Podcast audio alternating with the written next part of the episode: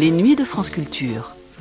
Alban Pénaranda, Mathias Le Gargasson, Antoine Dulster, Thomas Jost, Hassan Mbéchour. Nous sommes ensemble jusqu'à 7 h du matin.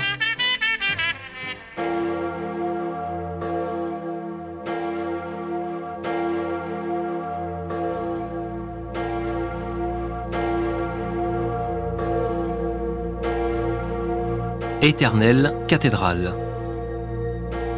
Programme d'archives proposé par Antoine Dulster.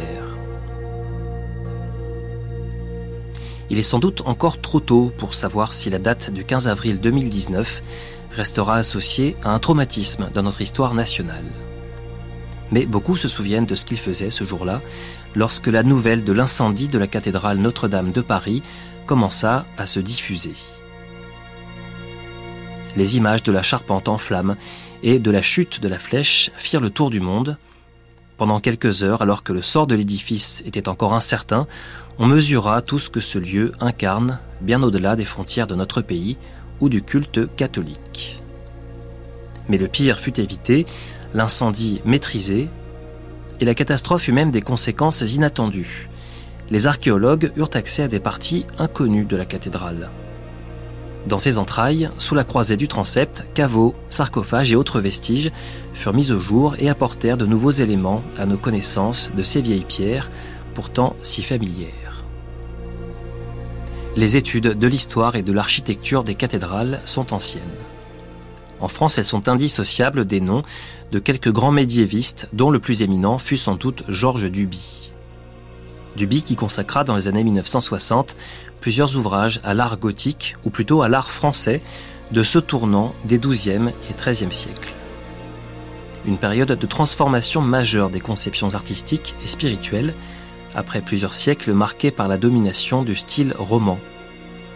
Les fenêtres étroites laissent alors la place à de larges ouvertures, des vitraux immenses.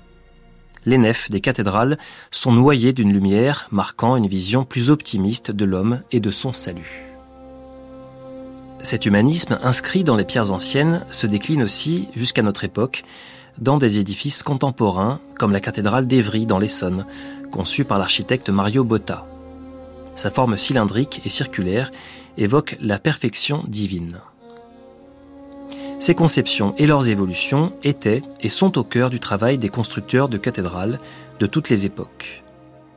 Un travail qui semble ne jamais devoir s'interrompre, au Moyen Âge, la plus grande partie de ces ouvriers bâtisseurs ne voyaient pas la fin de leur ouvrage. De leur point de vue, la construction de l'édifice prenait les apparences d'une projection dans l'infini des siècles. Comment ne pas faire le lien avec les travaux de restauration de Notre-Dame de Paris menés par Viollet-le-Duc au XIXe siècle? Ou avec la reconstruction de cette même Notre-Dame de Paris menée en ce moment même ou encore avec la reconstruction d'une autre cathédrale, Notre-Dame de Reims, détruite, elle, par les obus allemands en 1914.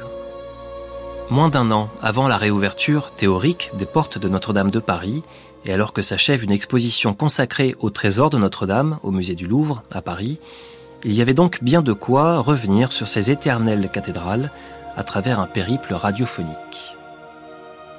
Cette sélection d'archives vous emmènera de Paris à Reims et Évry donc, en empruntant aux registres les plus divers, histoire de l'art, musique sacrée, reportages, témoignages et même une interview de dessinateurs pour tenter de comprendre pourquoi les mystères des cathédrales continuent de nous interpeller d'une époque à l'autre.